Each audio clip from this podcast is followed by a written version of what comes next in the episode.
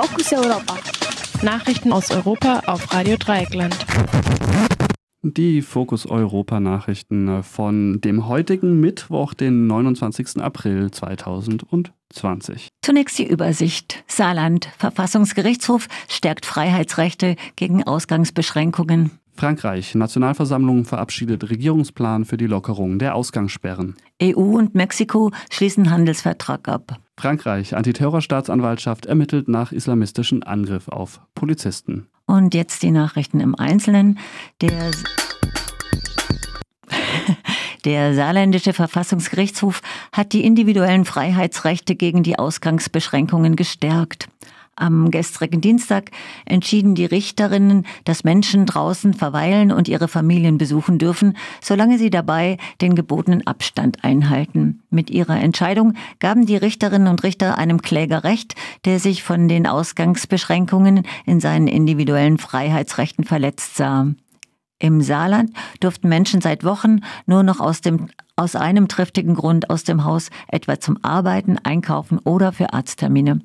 Die saarländische Landesregierung hatte wenige Stunden vor der Entscheidung des Verfassungsgerichtshofs erklärt, sie werde die Ausgangsbeschränkungen ab dem 4. Mai lockern. Die Richter und Richterinnen entschieden jedoch, die Lockerung muss sofort gelten.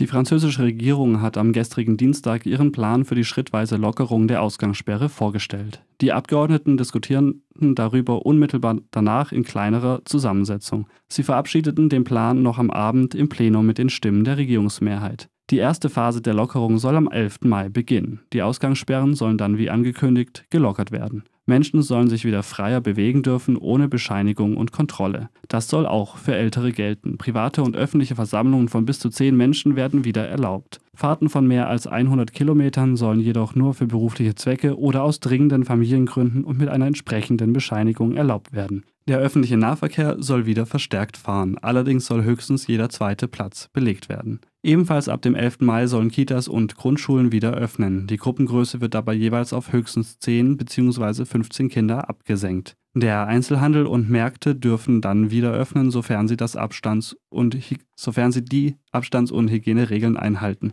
Arbeitgeber und Schulen sollen Masken für die, ihre Beschäftigten bzw. für die Kinder zur Verfügung stellen. Bis dahin soll es genügend Testkapazitäten geben, um 700.000 Menschen pro Woche auf das Coronavirus zu testen. Menschen, die mit Covid-19 Infizierten in Kontakt standen, sollen von sogenannten Brigaden ermittelt werden und ebenfalls getestet werden. Sekundarschulen sollen erst am 18. Mai schrittweise wieder öffnen. Für die Oberstufe jedoch soll der Unterricht frühestens Anfang Juni wieder beginnen. Abhängig von der aktuellen örtlichen Lage kann die Lockerung in manchen Departements auch langsamer beginnen.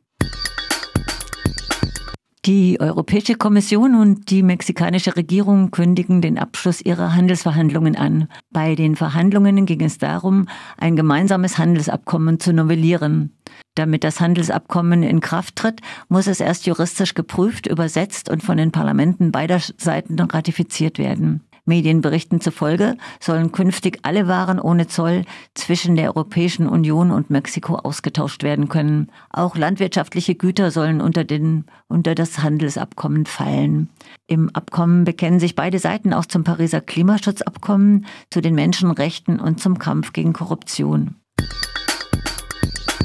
Nach einem Angriff auf Polizisten in einer Vorstadt von Paris hat die Antiterrorstaatsanwaltschaft am Dienstag die Ermittlungen übernommen. Am Montagabend war ein Autofahrer offensichtlich vorsätzlich auf die Gegenspur ausgeschert, um Polizisten umzufahren. Die Polizisten waren dabei, Menschen im Rahmen der Ausgangssperre zu kontrollieren. Zwei Polizisten wurden schwer verletzt, ein weiterer leicht. Im Auto fanden die Ermittlerinnen einen Brief, in dem sich der Täter zum sogenannten Islamischen Staat bekannte. Bei dem psychiatrischen Gutachten wurde er als voll zurechnungsfähig eingeschätzt. Die Antiterror-Staatsanwaltschaft ermittelt nun wegen versuchten Mords gegen Polizeibeamte in Verbindung mit einer terroristischen Vereinigung.